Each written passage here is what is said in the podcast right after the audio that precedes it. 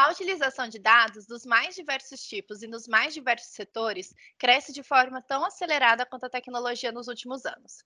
Do departamento financeiro à área de marketing, nunca antes se ouviu falar tanto sobre a importância de tomar decisões baseadas em dados. Para o bem ou para o mal, a tecnologia proporcionou um amplo acesso à captação e ao armazenamento de informações relacionadas a diferentes âmbitos das nossas vidas, como gostos, hábitos, saúde, aprendizagem, comportamento e muito mais. É a partir disso que surgem muitos debates que tomam proporções mundiais atualmente, como a utilização de dados pelas empresas, os vazamentos de informações e até mesmo o tratamento de grandes bancos de dados.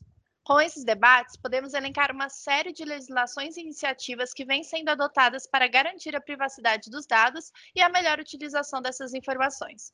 E na educação não é diferente. O uso de dados relacionados ao processo de ensino-aprendizagem nas instituições de ensino vem crescendo cada vez mais e gerando ganhos imensuráveis para docentes, estudantes e gestores.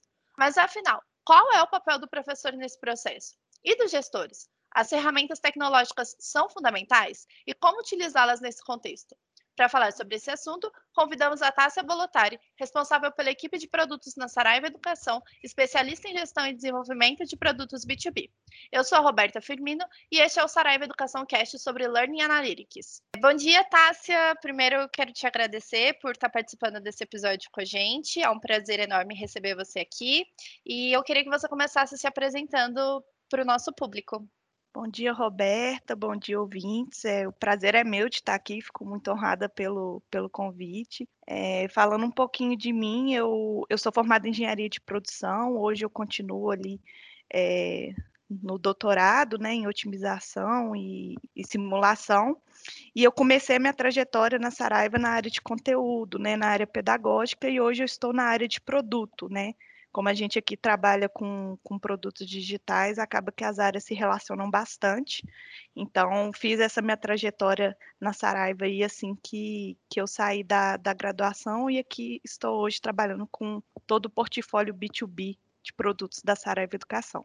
Legal demais, tá? Acho interessante o pessoal perceber que tudo que a gente tem de dúvida de produto, a gente recorre à Tassi. Então, acho que ela é uma pessoa referência que a gente trouxe para falar sobre o tema mesmo. E para começar na mesma página, Tassi, eu acho que é importante que todo mundo saiba o que é Learning Analytics. E aí, se você puder explicar para a gente o conceito mesmo da coisa. Sim, claro. É, eu gosto sempre de explicar né, esses, esses termos internacionais, vamos dizer assim, esses termos em inglês de uma forma bem prática, né? Eu acho que são termos que às vezes é, nos confundem, mas na prática são fáceis de serem aplicados, né? O Learning Analytics é um, um desses termos, né? É, Para mim, eu entendo ele é, em forma bem literal como dados da aprendizagem, né? A tradução literal desse termo é dados da aprendizagem, mas de uma forma mais ampla, né? E até pegando assim o objetivo também deste conceito, é, nada mais é do que trabalhar com dados dentro da educação né, para retroalimentar todo o, o processo de ensino-aprendizagem nos ambientes em que a aprendizagem ocorre. Então, envolve não somente definir quais dados, como coletá-los, analisá-los e fazer todo esse processo de retroalimentagem. Então, é um, um conceito simples, né, que em tradução literal significa, como eu disse, dados da aprendizagem, mas envolve um processo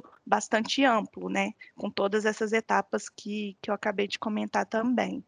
E aí, pensando numa instituição de ensino que não trabalha com dados na educação ainda e está pensando em começar com isso agora, por onde que a gente começa? Onde acontece a captação de dados de aprendizagem para aplicação na estratégia educacional? para uma instituição que hoje ainda não trabalha né, com esse conceito de analytics, eu vejo que a primeira etapa é, de fato, definir quais dados se desejam obter. Né? Eu acho que isso vai é, guiar todas as etapas seguintes de coleta, mensuração e análise. Né? Então, quando a gente fala de Learning Analytics, a gente tem um contexto amplo, que é o contexto de, por exemplo, trabalhar com Big Data, que é outro, outro termo né, em inglês, que nada mais significa que um volume muito grande de dados, né? É, ou a gente pode fazer isso, né? A instituição pode fazer isso de uma forma mais local, até de uma forma menos automatizada, vamos dizer. Então, acho que o primeiro passo para a instituição que ainda não trabalha com essa decisão educacional baseada em dados é definir quais dados ela quer é, começar a mensurar, né? Que isso vai dizer se, é, para o contexto, né, e para o objetivo da instituição, seria mais interessante ela realmente ir para um ambiente automatizado para trabalhar com esse volume grande de dados,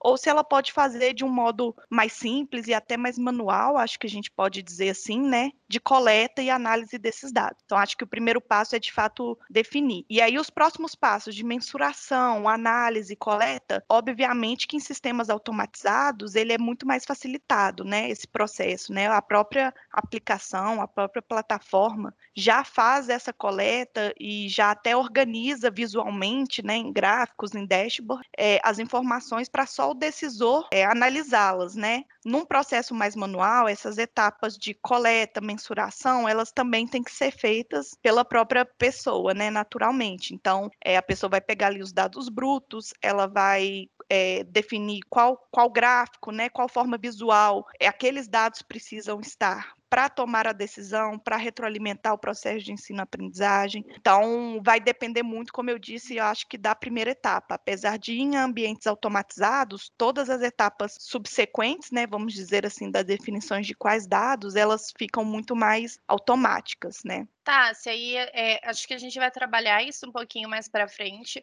mas pensando muito em tornar tudo, é, exemplificar melhor essa questão, você pode citar alguns exemplos de dados de educação, né? Alguns da dados que podem ser trabalhados nas instituições de ensino? Claro, eu, é, eu posso dar aqui exemplos até bastante simples, assim, que eu, inclusive, já trabalhei com eles, né, dentro e fora da Saraiva. Temos alguns dados que eles são dados bem, bem básicos dentro da atuação do professor dentro da sala de aula. Então, por exemplo, dados de quais são os conteúdos e habilidades mais acertados ou mais defasados pela turma. É um tipo de dado bem interessante de de ser recolhido aí dentro dessa cultura, né, de dados dentro da educação, vamos dizer assim. Em um nível mais específico, taxa de acerto ou erro por alternativa numa questão objetiva, por exemplo, né? Por que, que é interessante ter esse dado, né? Só exemplificando e falando um pouco mais, né? Se eventualmente é, a instituição consegue mapear que os alunos estão dentro daquela questão indo para uma um, um raciocínio, né, por uma lógica diferente da esperada, né? Ah, os alunos marcaram mais a letra A do que a letra C, que era correta, por exemplo. É, isso permite, no nível muito específico, até trabalhar aquela deficiência daquela turma e mais ainda até a deficiência do aluno, né? Dá para pegar, por exemplo, quais alunos efetivamente marcaram e fazer um grupo focal com aqueles alunos para trabalhar aquela linha de raciocínio. Então, é, esse é um outro exemplo de dados. E no contexto mais macro, mais gerencial, né, saindo aí do, da sala de aula e de avaliação, podem ser coletados dados, por exemplo, de é, captação, retenção, engajamento, evasão dentro da IES. Todos esses dados são dados, são considerados dados da aprendizagem, né? É, não só os relacionados a avaliações, né, aos exames, como também esses dados mais macros que envolvem é, retenção, captação e evasão de alunos. Eu acho muito interessante perceber que quando a gente fala de Learning Analytics, a gente não está falando só sobre nota de prova, por exemplo. Quando você traz essa questão dos dados de captação, principalmente de retenção e evasão, pode dizer muito sobre o ensino também, além de ajudar a IES na gestão, né? É, como se, se, um dado de evasão, por exemplo, está muito alto, ele vai ajudar tanto a IES a pensar em estratégias para reter seus alunos, mas também pensar em por que, que esses alunos estão evadindo. É a qualidade do ensino? É a compreensão? São os professores? É a estrutura da IES? Como que torna a qualidade do ensino mesmo melhor para os estudantes? Exatamente, assim, o uso desse do Learning Analytics, né, em nível mais macro e micro, acho que a gente pode é, fazer essa diferenciação dessa forma. Eles são bem complementares, né? Então acaba que um retroalimenta o outro e a gente consegue não só garantir, né, os indicadores da IES, né, como evasão, captação, retenção, como também garantir a qualidade do ensino, né, de forma mais assertiva. Então, não é uma relação direta, mas eu vejo que é uma relação bastante complementar. Legal, Tássia. E você acabou citando também os grandes bancos de dados, né, Tássia? E eu fico pensando que um dos grandes desafios, não só quando a gente fala de Learning Analytics, mas em todos os outros ramos que trabalham com grandes bancos de dados, é justamente o tratamento desses dados. É difícil você selecionar quais são os dados que você vai usar, como você tratar e interpretar esses dados também é uma outra etapa muito difícil. Você acha que para trabalhar na Learning Analytics a gente precisa necessariamente de uma ferramenta, de tecnologia e tudo mais? Como a gente comentou anteriormente, né, Roberta, eu acho que vai depender muito do contexto da instituição. É, muitas instituições têm um volume muito alto de alunos, turmas, corpo docente. Nesses casos, para você aplicar é, e tirar todo o potencial dessa cultura de dados, é interessante que esses dados percorram todos todo esse aporte da instituição, percorra todas as turmas, todos os docentes, até para você conseguir comparar e tirar conclusões mais específicas naquela etapa ali de análise dos dados. Então, nesses casos, principalmente instituições é, de médio grande porte, em que tem esse volume muito considerável, é, realmente para tirar todo o proveito dessa cultura de dados, seria interessante abarcar todos esses dados e aí, em última instância, a gente está falando aí do, do Big Data, né? E aí, para analisar esses dados sem alguma plataforma, fica praticamente inviável, né? É, vai consumir da instituição um volume de tempo muito grande para organizar esses dados, para distribuir visualmente esses dados, é, às vezes um trabalho até maior do que o de analisar os dados propriamente, né? Porque qual que é a grande vantagem do ambiente automatizado para a instituição, né? Quando a gente fala de Learning Analytics, é que é, esse processo seja automático e natural para a instituição e para os professores justamente focarem o tempo deles em analisar os dados e tomar decisões estratégicas para retroalimentar o processo de ensino-aprendizagem. Então, é, é quase como se esses ambientes automatizados eles fossem um aliado da instituição e um aliado do professor para o pro professor e para a instituição não precisar gastar o tempo em minerar esses dados, né? Tem um outro conceito muito que a gente fala que é data mining, né? Que é mineração de dados, né?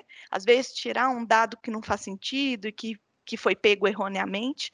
Então, isso tudo, né, o, a plataforma automatizada já faz e permite que professores e instituições foquem o tempo em é, análises estratégicas, né? só na última etapa, que é na etapa de análise. Então, pode ser é, que sim, esses ambientes automatizados podem vir por necessidade, dependendo do porte, do volume de dados que a instituição quer analisar, mas mesmo para instituições em que este não é o caso, é, faça interessante para disponibilizar mais tempo para os professores e para a instituição focar em análise e decisões estratégicas. É importante ter em mente que o conceito de Learning Analytics ele vem para otimizar o trabalho do professor e não atrapalhar mais ainda, né? E eu acho que uma grande questão envolvendo o uso de dados está relacionada à manipulação desses grandes bancos de informação, como a gente já falou anteriormente. A atuação de um profissional organizando, gerindo, interpretando essas informações é fundamental para a tomada de decisões. E nesse sentido, eu vejo uma importante atuação dos profissionais de educação, que precisam entender quais dados são importantes em cada situação, como organizá-los, como ler as informações corretamente para desenvolver ações pedagógicas que façam sentido para eles. E aí entra também a subjetividade atrelada à prática do ensino.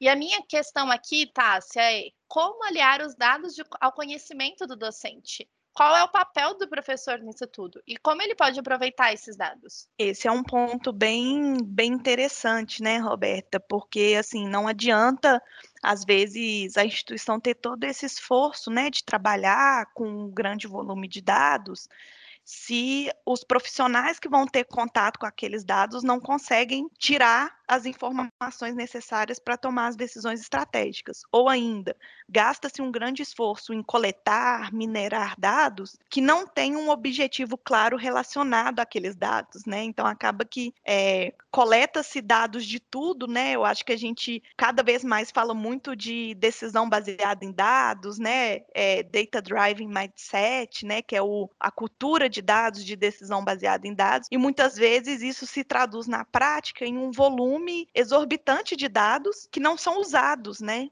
que não, não tem uma ligação direta com algum objetivo da instituição e tudo mais. Então, acho que um primeiro ponto nessa questão importantíssima que você levantou é a primeira etapa lá do Learning Analytics, que é definir quais dados. Quais dados vão ser os interessantes, né? É, quais ah, eu, a instituição já pode ter uma estratégia e ela quer dados para suportar o rumo daquela estratégia. E aí os dados vão vir até que de uma forma natural a interpretação deles. Se esse processo não for feito e forem coletados dados, né, for invertido, né, primeiro coletar os dados para depois ver qual é a finalidade, pode ser que entre um pouco é, nesse, nesses dois cenários que eu comentei.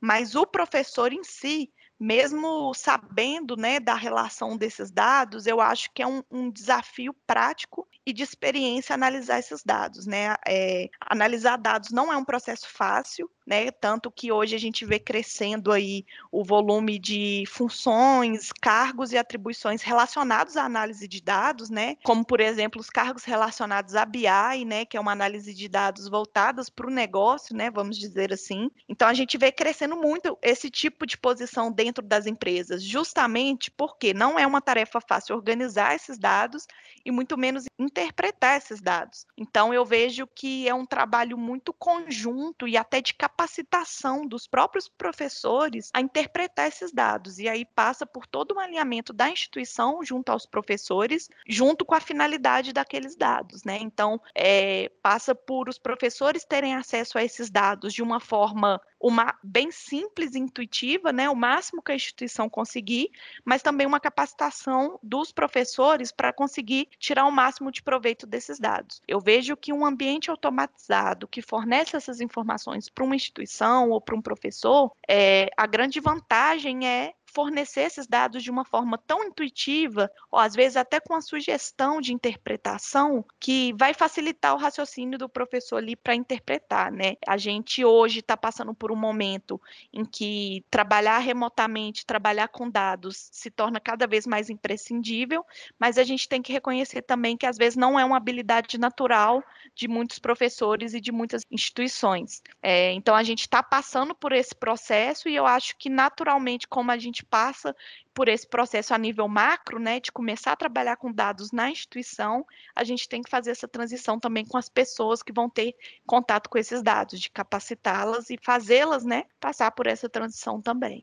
A gente pensa nessa capacitação não só para o professor que sabe trabalhar com dados, mas no professor do futuro mesmo, né, Tássia? Porque é uma competência cada vez mais exigida e eu acho que, assim como a gente teve essa virada é, digital que a pandemia forçou mais ainda, já era uma coisa coisa que estava assim, estava ali, né? Tava para vir. E aí a pandemia fez com que as instituições de ensino percebessem ainda mais a importância de, de migrar para o digital, de ter minimamente as ferramentas necessárias para trabalhar no, no, ensino remoto, urgente que seja. É, eu acredito também que preparar os professores e os profissionais de educação no geral para é, os dados, para a utilização dos dados na educação, é um investimento que ele vai ter que ser feito ou agora ou daqui a alguns anos, inevitavelmente. Com certeza, com certeza é uma tendência. É, eu acho que antigamente a gente falava muito de decisão baseada em dados, né? Mas isso era pouco concreto na prática. E eu acho que cada vez mais, é, agora, principalmente com esse contexto remoto, é uma habilidade imprescindível de ser desenvolvida a nível de instituição e a nível dos professores, do corpo docente da, da própria instituição instituição, né? O Learning Analytics, ele é, evidencia isso de forma mais direta, né? Mas tem vários outros exemplos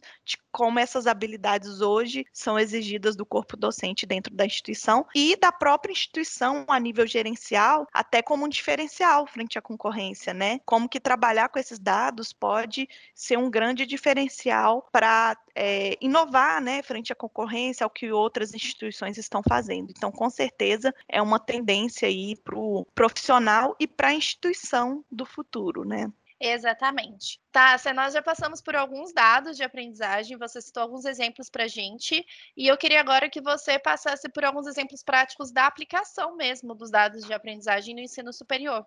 Legal, Roberta. Eu eu estou pensando aqui em dar dois exemplos, um mais relacionados a um exemplo mais automatizado e um a um exemplo menos automatizado. Eu realmente acredito na essência do conceito, né, mais do que a automatização em si. Então, assim, é, dando um exemplo bem macro e aí bem relacionado a exames oficiais, né, eu penso muito, me veio aqui agora muito de falar do exame do ENAD, né, então, por exemplo, a instituição que que passa por esse exame do ENAD, né, se ela tiver uma orientação para com os alunos de é, guardar né, a folha de prova, a folha de marcação, ela pode, por exemplo, colher os dados né, de, de taxa de acerto de questões, enfim, dos alunos no exame, até previamente a sair o resultado, efetivamente. E isso, no contexto mais macro, a instituição pode monitorar, por exemplo, ah, nos últimos é, três exames, todas todas as nossas provas, né, a gente teve uma defasagem no tema é, Y. E aí é, isso ressalta né, uma defasagem não só na última turma, mas como uma defasagem do programa de ensino.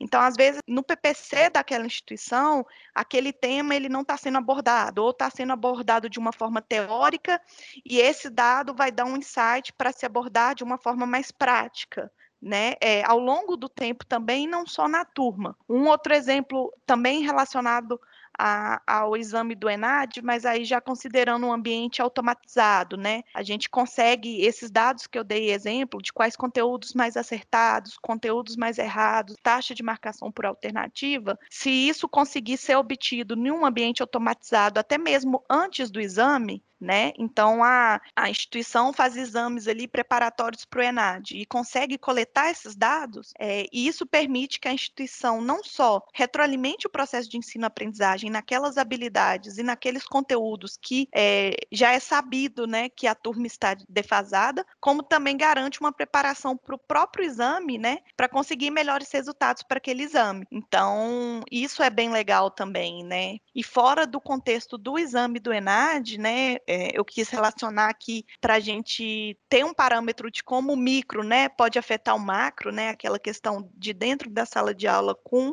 é, a questão gerencial, é, essa coleta é, de, de habilidades, de conteúdos, mapear os gaps né, da turma e dos alunos especificamente, isso pode ser feito em qualquer momento do ciclo de vida do estudante, em qualquer momento da turma, e faz interessante fazer também essa análise temporal né? Para a instituição conseguir identificar que às vezes não é um problema ah, da turma em específico, né? Da, só daquela turma que está sendo analisada, mas um problema às vezes do programa da instituição, que ao longo do tempo aquele assunto está sempre defasado nas turmas. E aí é, muda a abordagem. Então, acho que esses são alguns exemplos bem é, naturais, né? E, e que às vezes a instituição ela tenta fazer esses mesmos movimentos, só que de outras formas, e não usando o conceito de dados dentro, dentro da educação. Muito interessante, Tássia, obrigada.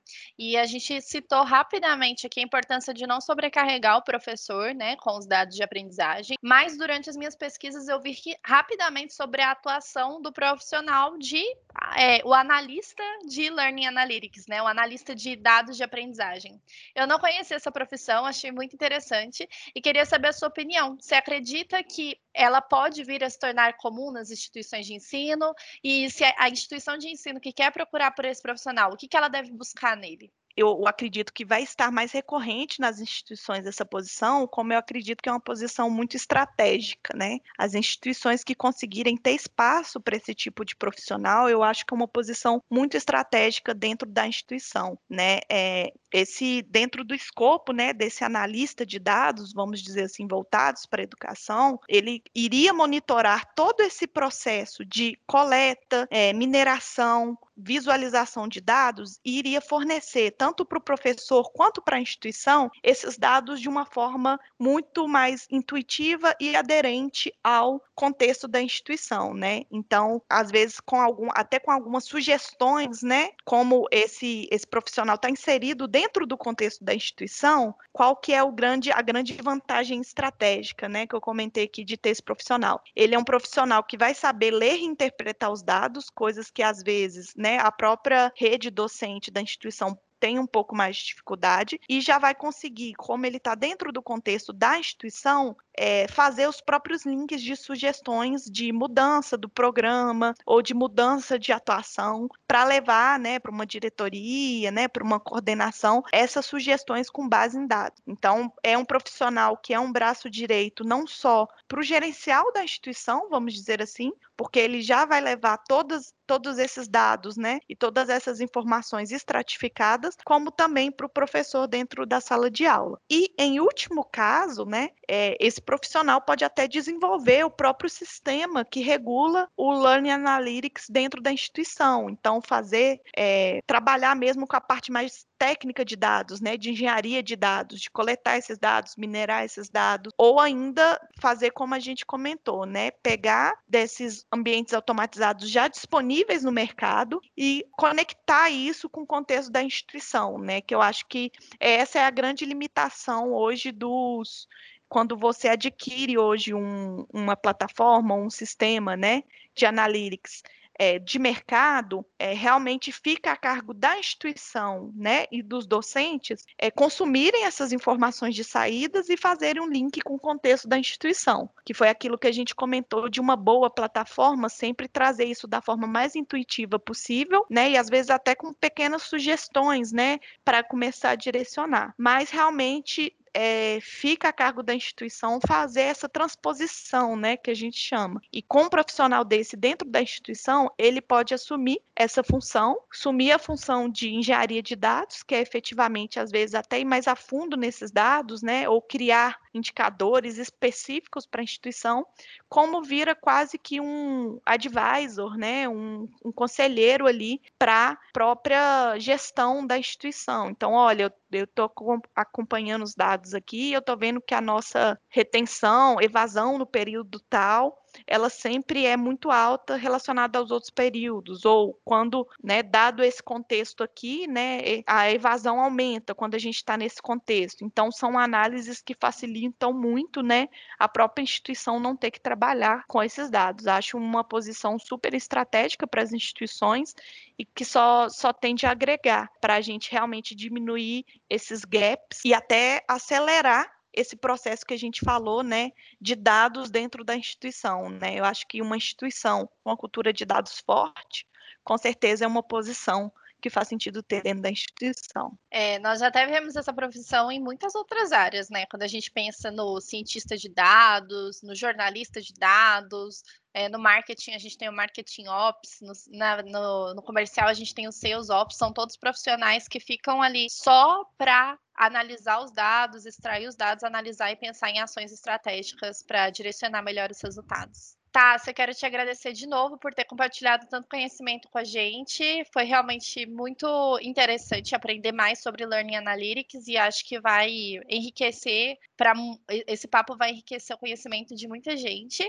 Eu queria deixar um espaço aqui para você agora, é, enfim, se você tiver dicas, leituras, falar sobre, enfim, dicas mesmo para os nossos ouvintes, sinta-se à vontade. Roberta, eu que agradeço assim o convite, realmente me senti muito honrada de poder vir aqui falar, não só com uma visão mais prática, né, que eu acho que é o que realmente agrega no dia a dia, né, das instituições, de uma forma, é, passar, né, todo esse conhecimento de uma forma simples e prática, e também com a minha visão de produto, né. Hoje a gente tenta englobar esse conceito de analytics, né, dentro de todas as nossas plataformas, né? Então, eu acho que isso realmente é uma tendência não só para as instituições, né, trabalharem com esse tipo de conceito, mas também para quem trabalha com produtos digitais dentro da área de educação, é super importante é, trazer esses assuntos. A Saraiva também já tem muitos materiais que falam sobre esse assunto, né? Acho que para a gente é um terreno muito fértil, né? É, a gente que trabalha com produtos digitais, falar desse conceito, né?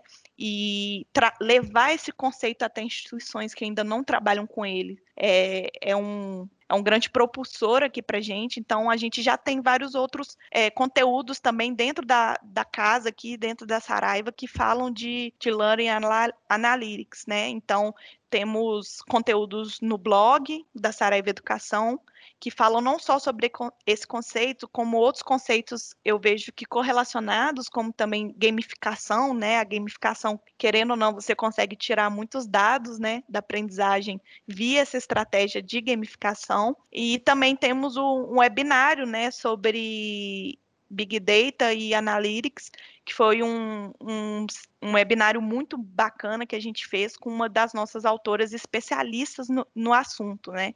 Então, acho que são dois conteúdos aí que a gente vem dando muito enfoque, que seria muito legal para complementar aqui tudo que a gente falou nesse podcast. No mais, agradeço muito o convite e espero que não só as soluções da Saraiva, mas como todo esse viés prático sirva aí para os nossos ouvintes, instituições, coordenadores e professores começarem a trabalhar um pouco mais com esse conceito de dados e retroalimentar aí o processo de ensino-aprendizagem da forma mais quantitativa, né, e melhor possível. Obrigada. Obrigada, Tássia, e por hoje nós vamos ficando por aqui. E eu espero que vocês tenham gostado tanto quanto eu de aprender mais sobre esse tema tão importante que é uma tendência cada vez mais crescente na educação. Não deixe de seguir o perfil da Saraiva Educação Cast em seu distribuidor de podcast favorito. Lembrando que a gente tem um episódio novo todo mês. Um abraço e até a próxima.